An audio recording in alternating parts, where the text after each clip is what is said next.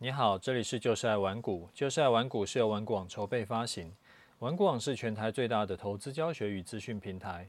成立 Podcast 是为让更多投资人可以接收到正确的投资观念与技巧，成为市场赢家。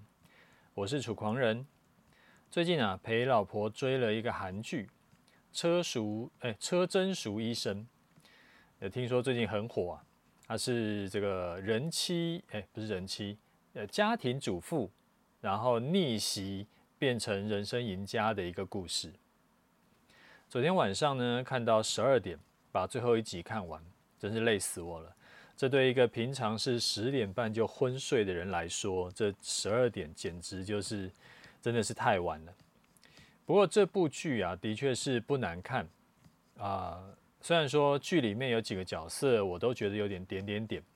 一个是车贞淑的老公，我就看得非常不顺眼。第一个是，呃，看他不顺眼，不顺眼的原因啊，他就是第一个，他控制不了他自己。有一句话说，自律带给我自由，其实就是这样。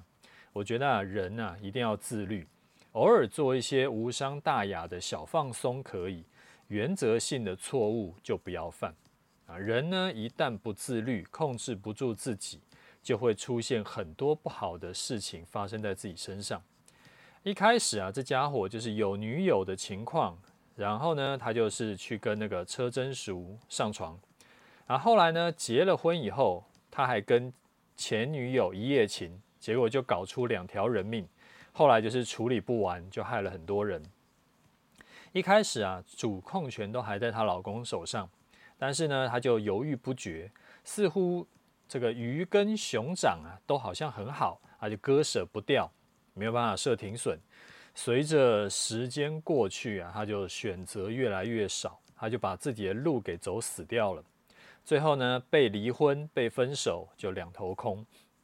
另一个我看了觉得点点点的是男二，那个帅哥医生啊，我觉得也是莫名其妙，去爱慕别人老婆，这个到底是怎么回事？就神经病嘛！就虽然说他没有做什么太 over 的事情，就是没有跟人家就是。干嘛干嘛这样子？但是我觉得过度关心别人老婆呢，这件事情也是很不恰当。然后我发现啊，我真的是没有什么耐性去看韩剧。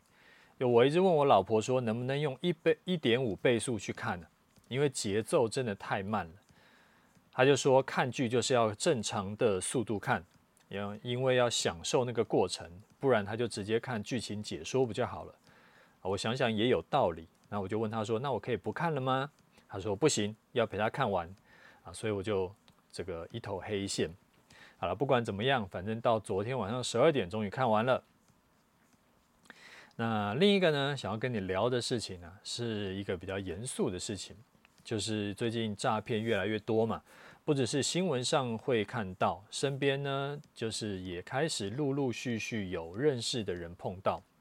啊我听到的。就是我身边的人碰到的，或者是朋友的朋友，那种被骗的，少则是几十万，多则呢有被骗两百五十万的，有被骗六百万的，还有一个目前的冠军，他是被骗了八百万。而且诈骗集团的手法持续在进步，从去年开始的这个财经网红的假群组，然后后来呢，什么柬埔寨事件嘛，然后再来就是。呃，今年呢就出现像张忠谋啊，然后金管会主委的这种公益投资群组啊，最近听到连 NVIDIA 黄仁勋也被这个诈骗集团冒名，那这种事情就很两极，有一票人就会觉得说，这一定是贪心加低能才会被骗，另一票人呢就是被骗了以后呢，他还是一直不相信说竟然自己会被骗，直到有一天他钱拿不回来。可能一年两年之后都还拿不回来，他才会认知到自己真的是他妈的被骗了。那同事就问我说：“既然我们的节目啊，就蛮多人在听的嘛，那是不是也在节目里面就讲一下这件事情？”我想了一下，就说：“好啊，因为我会坚持把节目讲下去，主要也是希望能够帮助大家有正确的投资观念，持续累积财富。”但是如果累积了财富，结果却一夜之间被骗光，那之前学到赚到的都等于打水漂了。所以说，虽然啊，我相信我们的听众大多数人都没有被诈骗过，但是我想多学一点总不是什么坏事。你想，如果是你被骗了几百万，那铁定是痛不欲生。而且真的不要觉得不可能发生在你身上，因为很多被骗的都是高知识分子，医生啦、律师啦、企业大老板啦。我想这些人都不会是太低能的人，因为他们其实在社会组成来说都算是高阶人才嘛。那如果连这些人都被骗，当然你跟我都也有可能会被骗。我真的不敢说我一定不会被骗这种话。像这两年啊，被骗的金额越来越高，很多人是一次被骗几百万，甚至是一千两一千两千万的。我同事去查到的资料，二零一七年到二零年的诈骗金额啊，总计都没有超过十亿元啊。二零二一年呢，就暴增一倍，超过二十亿元。那二零二二年呢、就是去年全年投资诈骗的财务损失来到了三十四亿元。那分享一个 PTT 诈骗群组的养套杀流程。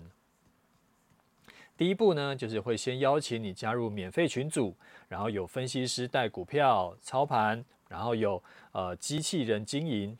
大概三个月到半年不等，就他们愿意是放长线钓大鱼，然后呢，他们就会解散群组，然后开始引导到新的群组。好，第二步就是韭菜呢就会加入一个新的叫做虚拟币的群组，然后会被要求要下载 APP 入金，也也不一定是虚拟币啦，它有的时候就是一个也不知道是什么东西的投资，然后就是会呃用 APP，然后上面就会有一些。那个数字跳来跳去，然后就要你入金，然后搭配一堆机器人一应一答，但是全部都是假的。唯一的真人呢，就是诈骗集团的员工，然后他会用私讯一直来洗你，直到你这个脑波弱的那一天入金为止。好，第三，系统就会要求你要输入真实的个资，还有你的身份证，还有照片，接着入金，然后就开始操作。然后跟着老师做啊，怎么玩怎么赢。投资商品呢，也会开始跟真实世界的行情脱钩，然后还会有一些美女啊、帅哥啊开始私讯跟你分享投资。然后你会发现说，甚至有那种很奇葩的，我觉得这个真的是玩的有点烂的，就说哎，怎么比特币的走势，呃，比特币的那个报价跟。你去，比如说玩股网看比特币的报价，它的数字是完全不一样的。然后这时候，那你就会觉得很奇怪嘛，为什么会这样子？然后他就他们就会有一些话术来来来跟你讲说，哎呀，这个外面的都是错的，只有他们的 APP 里面的比特币报价才是对的。然后当你的入金呢、越来越多的时候，有一天群组就突然被解散了，APP 呢也无法使用了。这个时候，你才知道你成为了那个被收割的对象。当你发现已经不就是不对劲的时候，比如说可能呃还你钱，就或或者说那个配息给你的呃开始越来越就是会有一些理由啊，可能被什么反洗钱的这个挡掉啦，或者说是一些什么困难啦，然后你开始收不到收不到钱了，这个时候啊。其实基本上就是你已经你已经 GG 了，所以不管你加入什么免费群组，实际上呢都没有任何的真人。群组的组成呢，其实就是受害者加上一堆的机器人，一堆的假账号，就是利用你想要免费投机的心理，慢慢洗脑到这个等你判断力下降或者是卸下心防的时候。啊，很多人呢都是一开始只是想看看而已，啊，结果呢后来就是最后是投钱试水温，然后发现说哇，这个真的是可以赚到钱呢，然后就觉得开始幻想说自己很快就可以财富自由，但其实这种东西就跟吸毒跟酒驾一样，最好一次都不要开始，永远不要试试看。之前有一个台大财经系的学生啊，就被 IMB 诈骗。啊，明明学过说庞氏骗局就是拿你的本金来配你的利息，然后也很清楚这种金融诈骗的模式，但是还是觉得想要试试看，就去加入玩玩看，结果后来惨赔两百七十万。明明知道这是不能玩的，还想要去玩玩看，那不是很奇怪吗？所以那个提醒你哈，千万不要去乱加入群组，以免哪天你这个不知道在想什么，可能是意志力薄弱的时候，哎，就被收割了。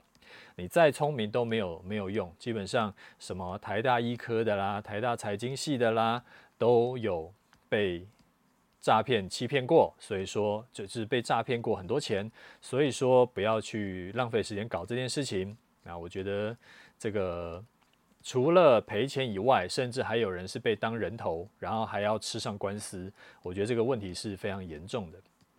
好，最后讲一下要怎么预防。第一个就是不要加入任何任何的免费投资群组，无论是讲股票的，还是讲任何投资商品的。百分之九十九都是诈骗，其实是几乎是百分之百了，就根本不要加入，你就不会中枪。就你不要想说它是免费的，所以说你不会怎么样啊。一开始都是从免费的开始你不要想着说，反正我没有汇钱给诈骗集团就没事。那之前呢，不是有一阵子是在炒那个港股仙股诈骗吗？他也不用汇钱给诈骗集团。那一样是被骗得血本无归，所以不要加入任何的免费投资群组，你就安全一大半了。好，第二步就是任何的投资机会啊，不论是你亲戚的，还是不对，你亲戚报给你，还是你朋友报给你，还是你同事报给你，你就先去一六五查证一下，不是金管会核准的，你就不要加，百分之九十九点九都是骗局。好，第三步，你只要看他跟你讲保本加高利呀、这个百分之九十九点九都是诈骗，因为保本跟高利这两件事情本身就是互斥的，投资一定有风险，一定有可能赔钱，只有很低的投报率的这个定存啊是保本的，所以说当有人跟你说这个东西是又保本又高利，那铁定是诈骗。你说，但是像储蓄险这种不是也是保本吗？难道也是诈骗？储蓄险不是诈骗，它是把时间拖很长才慢慢还你本金，而且它的利息也其实不高，所以说这个是它不是诈骗，但是它是重点是它用时间来来来换取你的那个那个那个，就是换换取你的算什么？就是你把钱放在那边，他去帮你投资啦，类似这个概念。就希望大家不要碰到这种烂事啊！好，再来是想要跟你聊的是投资的事情。我想聊一下资金配置。这个是从我一个朋友那边说起。他之前呢，就是拿二十万来做台子棋，哎，买了两口小台，然后呢就开始跟一些高手的单，好死不死遇到这半年多的行情，就是盘整多，趋势少。所以说他做呃这个做顺势交易的高手啊，也是一样赔多赚少。我跟你讲，大家都一样。这个就算你是高手呢，遇到盘整盘，你做顺势交易的，一样是赔多赚少。所以，我这个朋友呢，他就在半年内把二十万呢就亏掉了十万，相当于亏掉大概一千点左右。亏了一千点，当然他就没有办法做两两口小台了嘛，所以后来就减码成做一口。啊他也有在跟我的公开示范单，那刚好我前两次也是吃停损，所以说他也就中招了。那好不容易啊，这波上涨，我跟另外两位投资高手都是有做多的，他就跟着做多。到了五月底那一段，就是连跌三天，然后跌幅两百多点，就是加起来的跌幅啊是两百多点的那一次的修正。那我跟其中一位呢是继续持有多单，就把这个当做是洗盘。那另外一位翻空了，然后我这个朋友呢，他就做了明智的选择，他选择相信我们这一边，他就是继续持有多单，然后就一路报上来啊，现在把之前亏损的赚了很多回来了。我想要跟你聊的是说，以他的案例来看，有哪里是可以优化的？那我先不讨论说他跟单这件事情是对是错，我想要聊的是资金配置。我记得之前就有在节目里跟你讲过类似的事情，还不止一次嘛。因为这件事啊，对于财富累积有很关键的影响。虽然说更理想的配置是多策略操作，可以完全解决掉这个问题，但是并不是每个投资人都有多策略操作的认知。所以说我这边呢，我们就还是先假设你是单一策略来做的话，你应该要怎么决定说应该要下多少钱？以我朋友的例子来说，他很明显的这个有问题的地方，就是一开始他就下太大了。两口小台啊，相当于一百六七十万的价值，呃，一百六七十万台股的价值。那他用二十万来做。那就是超过八倍的杠杆，所以只要最大资金回撤，就是 max drawdown 这个 MDD 超过一千点，它就等于是把本金赔掉一半。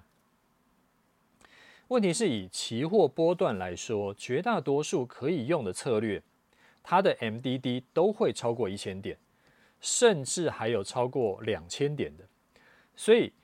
做期货波段策略，开到八倍杠杆绝对是开太大了，甚至我觉得开到五倍杠杆都会非常考验，因为五倍杠杆赔一千点就是赔超过三成，那赔超过三成，这是一个会让人失去理智的数字。要下多少口比较好呢？有两个关键因素要考虑进去。第一个，你的策略过去的 MDD 是多少？第二个，本金赔掉多少会让你觉得受不了？好，第一个讲的是不做参数最佳化的前提下去回测加上实际跑。那如果这个策略的 MDD 是一千点，你就要去算一下。好，我亏一千点，下多少口我会亏掉多少比例的本金？如果 MDD 是两千点，又是下多少口？那这就连接到第二点。亏了多少本金你会崩溃掉？以刚刚的例子来说，连二十万的本金亏一千点就是本金腰斩嘛。那但是亏一千点其实并不是不会发生的事情，甚至是很平常的事情。所以说代表二十万是绝对不能下两口的。那如果只下一口呢？亏一千点只下一口，代表是亏五万块钱，等于是亏掉二十万本金的四分之一。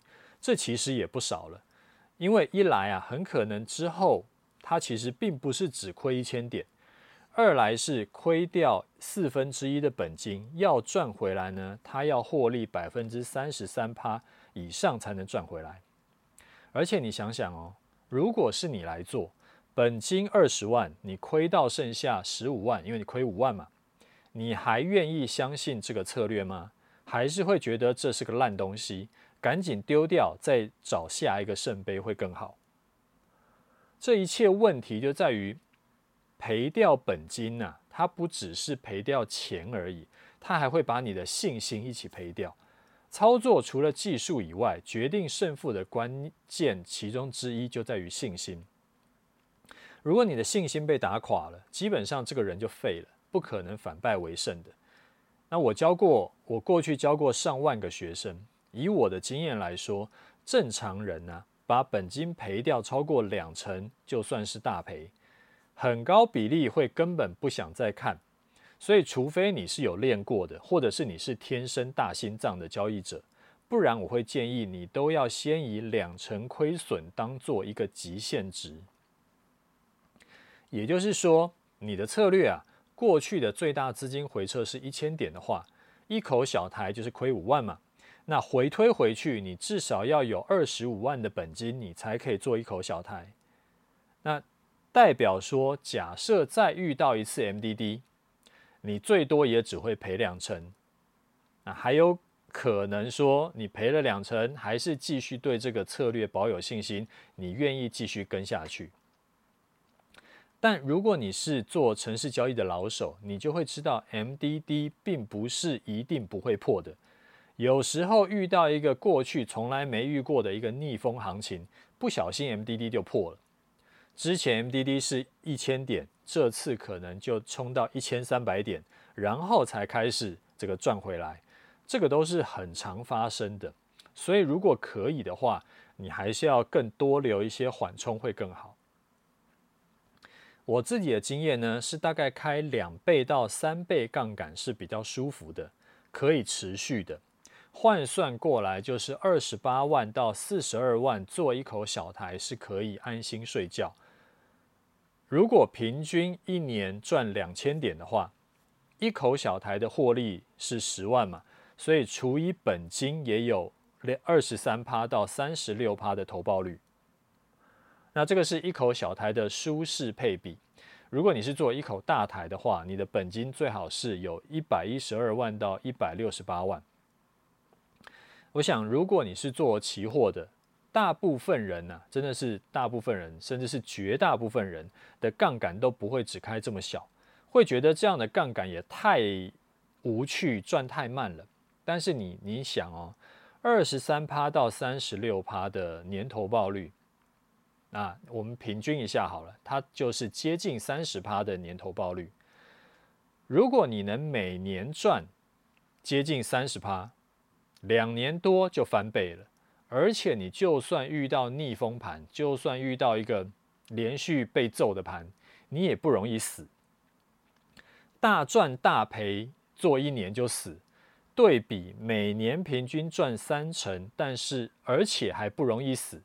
时间拉长来看，我自己会选择那个死不了的那个。好，这个是跟你分享的一个，就是资金要怎么样去决定说你要配置多少资金来做，就是你的本金是多少，然后你做多少的单子，这个是跟你分享一下，我自己会选择这样的做法。好，再来是哦，跟你讲一下林冲的台股双向攻略社团年度推广正在跑。除了原本社团里面在教的现股当冲策略以外，这次还加入了全新的波段策略、波段的策略课程。你可以一次学会当冲加上波段策略。那原价三万七千八，现在优惠五千块，只要三万两千八。六月十四号周三以前加入啊，还享有早鸟优惠，会多送你十五天会期。那我把社团介绍放到资讯栏，然后再再来宣告一下哈，这个楚狂人的 YouTube 频道开张啦，现在已经上了三集的影片啊，之后呢，Podcast 也都会放音档在这个频道，没有什么意外的话，大概可能一两周。或两三周就会有一个新的影片，那内容呢跟 Podcast 内容就不太会一样，所以如果你还没有知道这件事的，你就去 YouTube channel，呃，YouTube 搜寻，呃，楚狂人，然后你记得要订阅起来，啊，你觉得有收获的话呢，也按个赞鼓励我一下。其实录影片啊，比录 Podcast 要麻烦很多，因为还要化妆，还要打光，还有很多啰里吧嗦的事情。那我超讨厌化妆，那个。就是搞得恶心巴拉的、黏黏的，然后痒痒的，我非常不喜欢。那会想要做这个啊，也是因为有听众跟我反映说，他们有时候会想要推荐他们身边的朋友听我的 podcast，但是一集呢就四五十分钟，那人家会一想说，哇塞，这个到底在讲什么，我都不知道，然后就要花四五十分钟，就不太愿意去听。那我的 YouTube 的影片呢，我们就会控制在大概十分钟上下。那你要转给朋友比较方便，那我希望可以帮到更多人。好，这个是跟你讲一下。好，再来一下，再来轮到这个听众的回馈哈。好，第一位听众，他说感谢楚大五星奉上。啊，自从盘整五个月后爆发突破，把之前亏损倒赚回来，本金获利比不到，本金获利比。不到一个月高达百分之二十五，而且感觉这波涨势还只是初期而已。盘整五个月后爆发力果然恐怖哦！而且为什么会翻正这么快速呢？都要多亏了黑马社团跟楚大策略多方配合，大趋势下几乎所有策略都进场，而且后来呃持续加码才能快速获利啊！行情来了就要敢冲，不然什么时候可以赚钱？感觉我们就像卖冰一样。夏天赚爆，冬天小赚稳定就好。感谢楚大师古海明灯。我下坡课程呢，打算还要再多学其他团长的，可能会把玩股网全部社团学一遍吧。一年学一个团长，好好吸收每一个团长的经呃投资经验来壮大自己。没有玩股网，我都不知道要去哪里找这么优质老师。感谢楚大做出这么大贡献，功德无量。最后我有个疑问，你比那些什么林恩如的那些人要厉害多了，怎么没有看到有财经杂志访问您呢？还是您都拒绝了？这个。恭喜你哈，把之前亏的全部赚回来，还倒赚，这就是多个好的策略搭配在一起做的威力。那遇到逆风的时候，亏损降低，压力降低，也许要熬个几个月，但是只要行情趋势一来啊，很快就可以把之前亏损的钱全部赚回来，然后你的绩效还可以再喷一大段。但是很多人他是做反的，当人是用不好的策略。就会连续几个月都只有赚一点赚一点，然后行情一反转，就把之前赚的全部赔掉，再赔到本金，一次就重伤。你可以回去回想一下，以前还没有跟我学，或者是还没有加社团以前，其实很有可能也是这样。所以大多数人投资啊，就乱弄也不学，然后就是自己进去乱搞，都赚不到大钱啊！不要讲赚不到大钱了，都赚不到钱，然后反而会赔一屁股。那至于你说为什么没有在财经杂志看到我啊？那个是因为我之前很常上媒体的时候是在十几年前。后来呢，我就觉得对这种事情有点厌烦，那想说我就专营经，我就专心经营玩股网，专心教我的学员就好。所以从杂志到报纸到电视节目有邀约的，我都一律会推掉这样子。所以我都推掉了，当然就不会。有看到有采访的那个那个杂志这样子。好，再来一位听众，他说：“请益资金多资多策略配置方法。”他说：“楚大好，许许久未留言，再次五星推推。多策略配置的好处，我想多呃忠实听众跟学员应该都很清楚了。那我想要再进阶请益一个问题：资金的多寡与使用策略数是否有参考的依据呢？”例如说，有几百万的资金，大约要配置几个策略呢？那我目前资金大概是一百万，可用的策略包含了呃终极投资组合、台股投资组合、终极波段交易、大黑马城市交易、东尼动态平衡等五大策略。不知道是否有策略过多反而瓜分资金的问题？谢谢楚大的回复，祝您阖家平安。好，谢谢你的五星哈。多策略啊，其实不是单纯用几百万配置几个策略决定，而是有几个面向要考虑。好，我这样讲哈，第一个，你要看这个策略是不是很吃资金。例如说，台股策略啊就比较吃资金，而选择权策略呢就比较不吃资金。简单来说，就是什么叫吃资金？就是你要配，你要呃本金要比较大，你才看得到它的回报比较多。简单来分，就是杠杆越高的越不吃资金，越没有杠杆的就越吃资金。那像选择权，其实本来就不适合 all in 去做嘛，因为它这个没有做好，它可能就归零了。那你需你就是要配这个发挥选择权的商品的特征，它就是以小博大，然后做对行情呢，你可以一波赚十倍。那做错，也就是这一笔归零的这个特性，这叫选择权的特性。那它跟台股的特性就不一样了嘛。所以像选择权这种情况的话，就是你只能拿一趴、两趴、三趴的资金去做，然后赔了呢，你死不了；赚了，你可以一次赚个一二十、一二十趴。但是像台股，就因为杠杆比较小嘛。所以，除非你是做股票期货，不然的话，最多就是融资的二点五倍。所以，一定要压上大部位，才能够勇敢，哎，不是勇敢，有感，有感获利。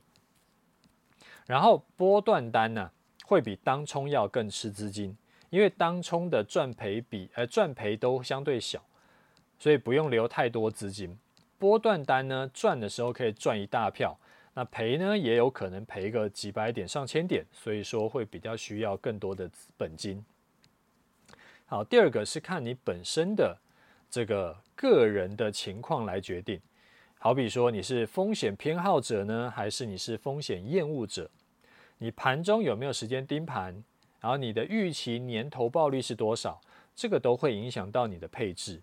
那你如果说你是想要快速大赚的，你至少要就是我们以这个快速大赚，而且还要活着的，那你至少要配置一套选择权策略，一套期货策略，加一套台股策略，这个是最起码的配置。你如果说我只有配置一套期货策略，或者我只有配置一套，哎，这也不叫配置啊，我只有 all in 一套选择权策略，然后去去去操作的话，基本上那是非常危险的事情，非常这个不持久的事情。你可能就干一票，然后结果哎，有就有，没有的话就回家了。所以刚刚讲的。你想要快速大赚的，你也是需要一套台股策略、一套期货策略、一套选择权策略，这个是比较好的配置。那比例呢？台股策略你至少要配个五六成以上，那期货呢，你可以配个三四成，剩下的一点点去做选择权。那比较讲求要平衡一点的，我觉得 OK，就是我除了获利以外，我也很这个很 care 我的风险的，你可以。多配置一套终极投资组合，那你只要有配置终极投资组合的，除非遇到像去年这种百年难得一见的股债双跌的极端走势，不然只要有配置终极投资组合，防御力基本上就就加八以上了。然后，如果你是能盯盘的，你不妨再多配置一套当冲策略，你每天可以赚个一两千、两三千，然后。呃，这样子的话，对你来说，这个零花钱就够了。每天呢，有钱进来的感觉也很踏实。那当冲策略也是小本金就可以做，就就足够做的。好，这个是跟你分享的这个怎么去判断的方法。好，再一位听众，他说：“楚丹您好，我是您终极波段的学员，我刚去听了您在。” YT 的新的一集讲零零五零加零零八七八的投资组合，我有个小小的建议，我发现必须要喇叭转到很大声才能听得清楚，然后空间的回音也非常大，建议可以直接把麦克风啊别在领子上，可以增加收音的效果以及品质，提供给您参考。另外呢，我这三年呃，我这半年多也是吃了三次的停损。但是在这次突破一五九五零之后，我仍是勇敢进场，因为我相信我没有这么倒霉。怎么可能一个策略我实际操作都没有成功？很开心的跟您分享，我不仅把亏损都赚回来了，还把终极波段的学费也赚回来了，相当的感动。谢谢楚大。好哈，我有收到你的建议啊。前几天呢，有去买了新的麦克风，听说这个牌子是很厉害的牌子，我看一下这个叫什么东西。它是叫做 DJI 的牌子，那我是没有研究啦，我是听老板讲的，所以他跟我乱吹，我也不知道。呃呃，反正就是有去买了新的麦克风，然后是有呃，另外还买了一条线可以别在那个领子上的。那下一集的 YT 影片呢就会用上。今天呢、我们录 Podcast 呢，我也是用这个麦克风来录，就不知道你觉得怎么样？那你也可以传讯息跟我说一下。那也恭喜你一波就把之前几次这个停损亏的钱全部赚回来，然后还把学费也赚回来。这就是我刚回听众的另外一位听众的哈，就是好的策略啊，就是大赚小赔，然后小赔小赔呃几次，但是一把就全部赚回来了。好，再来一位听众，他说：“楚丹你好。”呃，常常听您说要配置指数型的股票，例如说零零五零、零零六二零八等等，因为指数是长期向上的嘛。那如果是这样的话，为什么不直接配置零零五零正二就好？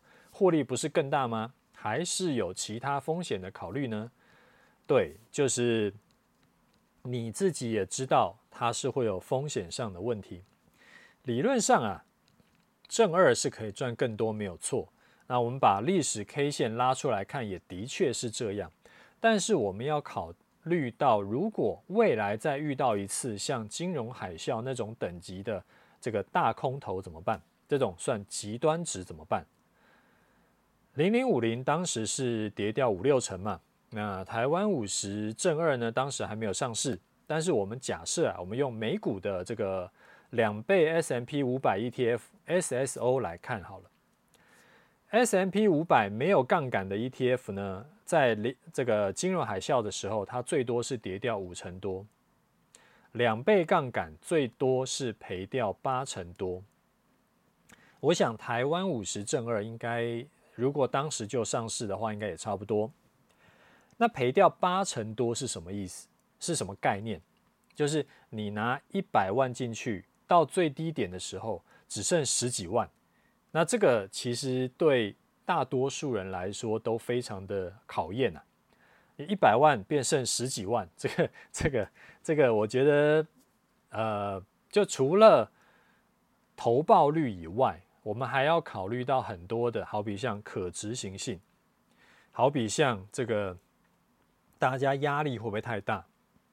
所以一百万赔掉剩十几万，这个其实对很多人，不要讲很多人啊。我觉得对百分之九十九的人来说都是压力会太大。那我不买正二啊，其实也是因为我已经脱离了要追求获利极大化的时期。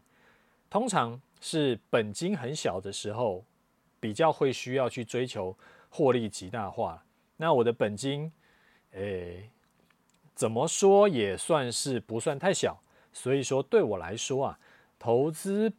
每年能够稳稳的赚钱，然后我不用额外的要花很多精力，然后搞得我晚上可能睡不好，然后我要去顾，我觉得这件事情，呃，就是稳稳的会比投资获利极大化要更重要。啊，这个是回答你的问题。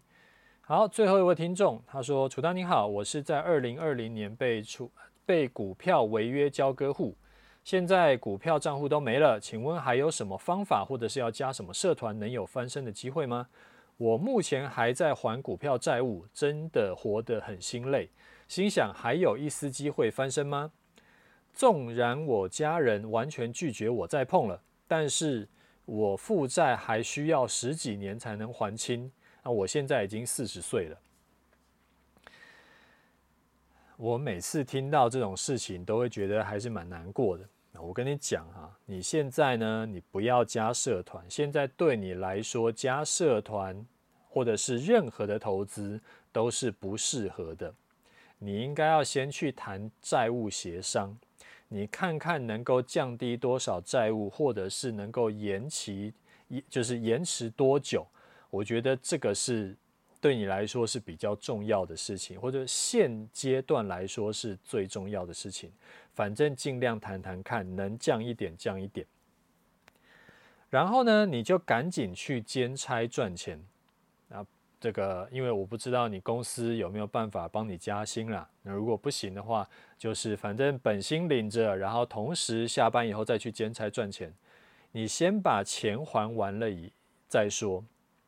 因为你欠一堆债，你心里一定很急，你想要赶快赚回来，所以就算给你再厉害的策略，人家做都赚多赔少，你一样会赔多赚少，因为你现在在操作一定已经失去平常心，投资也没有办法保证每一笔都一定赚钱嘛，所以你只要连赔个两次，你可能就爆掉了，然后。到你赔得起钱以前，你都不要进场投资，任何投资都不要，你不适合。记得投资一定要用闲钱，五年、十年都不会用到的钱，赔光也不会影响你生活的钱。但是你现在就还是负债，等于就是你没有闲钱，所以说你当然不适合投资。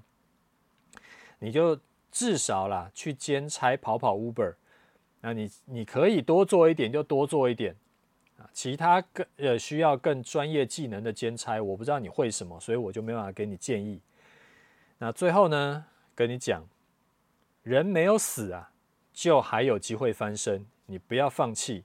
四十岁不算太老，你可能可以活到一百岁啊，我也四十三了，所以说这个我们都是不算太老的年轻人啊。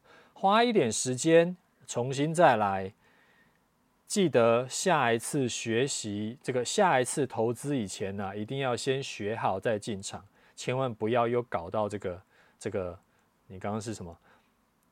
诶，违约交割了，那个真的是真的很不好。好，最后我们来看一下盘势哈，呃，从上个礼拜一节目以后啊，就是只有礼拜四跌了一个一百八十八点，其他的时间呢都是涨多跌少的嘛。然后今天不管是大盘还是台指期，我们都创新高了，而且是高点创新高，收盘也创新高。这波上涨以来啊，其实涨的都算是蛮有节制的，量价配合也不错，涨有量，跌就量缩，而且虽然说有量啊，也不算是爆量，就比五日均量、二十日均量要高一些。那我想整个市场大家都还是边走边看。随时呢，心里就还是有一点担忧，但是我还是偏多做。融资余额也增加的很有限，从五月中一万五千四涨上来呢，已经涨了一千五百点了嘛。大盘扣除 ETF 的融资余额只增加了一百出头亿，代表说，要么就是散户都不用融资了，直接用衍生性金融商品跟他拼；要么就是散户的大部队啊。根本都还没有进场，我觉得两者都有，也有做期权的，然后我们最近跟我们做的都大赚嘛。那也有是这个很多人根本都还在疗伤，去年赔太惨，还不敢进场的啊。这些人基本上也都是韭菜啊，一定是要等到涨翻天才进场，然后进场赚一点呢，就准备就准备再次被收割，大跌以后受重伤，退出市场一阵子，等到下次多头。又大涨涨翻天才又进来，然后再被割一次。你看哦，现在都已经要万七了，成交量还不到三千亿，对比之前的峰值啊，大概是六七千亿，现在才不到一半而已。大部分的散户都还没有进场。这几天涨上来，我说多头没有什么败象，因为真的就是在轮涨，一两天涨指数，涨台积电。一两天呢，指数休息，换中小型的股票在表现，所以无论是做指数的还是做个股的，做的不要太差就会赚钱。当然了，同时配置指数加个股可以两把抓，不是两把抓，两手抓，两手抓爽度最高。这个也是我说过很多次的哈，就算你是做个股的，你还是一定要配置一些指数部位，台湾五十。这个固定你就是要持有一点，然后不要卖的，然后再配一些资金呢来做我的终极波段，也就是做指数，或者说你是要配置钱去做我的终极投资组合也可以。另外的资金呢、再去做个股。那如果你是纯粹只做个股的，你遇到前阵子那种只拉台积电，大多数股票都是跌的情况，你就会很呕。不要讲前阵子了，你今天其实就有这种情况。今天我刚看一下，这个指数是涨的，呃，这个大盘是涨的，但是贵买是跌的。那你如果说是只做个股的，然后没有买指数的，你今天其实应该是赔钱的。目前多头啊还是很健康的往上走，大涨小回，这个没有什么问题。目前看起来高点还没有达到。那我的示范多单呢，也是依然续报着，从五月十八、十九号嘛，那时候我们进场到现在已经快一个月了，账面上的获利呢也累积到八百多点，这个是单纯用大盘指数去计算的。我在前两集呢有跟你讲，我们这一次多单进场的判断，你没有听过的自己去补课一下。那有个学员私讯我啊，他说因为他对我的终极波段很有信心，他是我的这个终极波段的学员。那去年呢，也因为终极波段策略啊，他赚了几百万，所以他的加码策略叫做：如果照策略做，吃了一次停损，下一次我就加码做，吃两次就再加码做。然后，因为我们去年底跟今年年初各停损一次嘛，所以这一波多单呢、啊，他是大幅加码做，他光是这一笔的，我们是赚了八百多点，他已经赚了三百万以上了。觉得非常爽，然后也非常谢谢我，那我听了也很开心，就分享这个喜悦给你，就是你的同学的喜悦这样子。啊、我觉得要加码什么的都没有不行，但是请务必要照我们终极波段策略去做。就是该进场进场，该出场出场，没有到加码，没有满足加码条件以前，不要乱加码，不要自己乱弄。你有照策略做，你就有个依据。你像我们现在是照月线决定出场点，那月线的数字它就是很确定的，你千万不要凭感觉在做，那就非常危险。那涨了一千五百点，回跌个三百点，总不算过分吧？我们成本低，修正下来了不起是少赚，但是你是追高的人，尤其是加码追高的，你可能就死翘翘了。所以大家真的不要乱弄，我很怕，真的很怕你是看到我赚了八九百点，看到其他学员赚了这个上百万，甚至是几百万，你就 formo 乱加码，结果赚钱的单搞成重伤，那就真的很可惜啊。那我们今天节目就先讲到这里。如果你觉得我节目对你有帮助，你就推荐介绍给你身边朋友。如果你觉得 Podcast 不好介绍，你就转我们的 YouTube 影片给他。我觉得也会对他们有帮助的。OK，就这样，拜拜。